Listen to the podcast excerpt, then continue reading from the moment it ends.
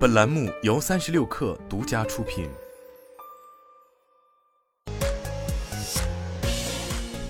网络新商业领域全天最热消息，欢迎收听快讯不联播，我是金盛。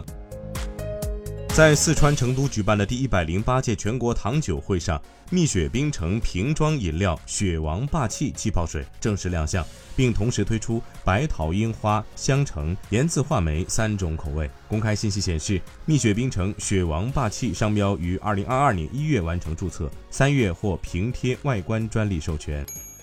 据报道，谷歌全球安全副总裁克里斯拉克夫向公司全体员工发送电子邮件，宣布在全球办公区取消进入办公楼需要接种新冠疫苗的要求，并称世界已经变得不同。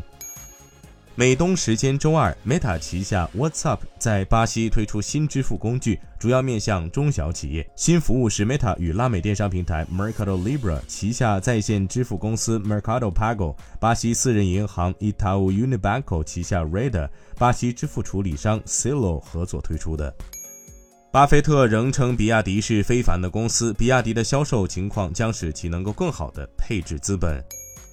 马斯克在 Twitter 空间上的一次访谈中表示，他不认为任何没有付费认证的社交网络能够幸存下来，回应了外界对 Twitter 蓝 V 认证收取每月八美元费用的批评。他重申了自己的立场，即这一举措是避免虚假信息机器人淹没在线平台的唯一可行方法。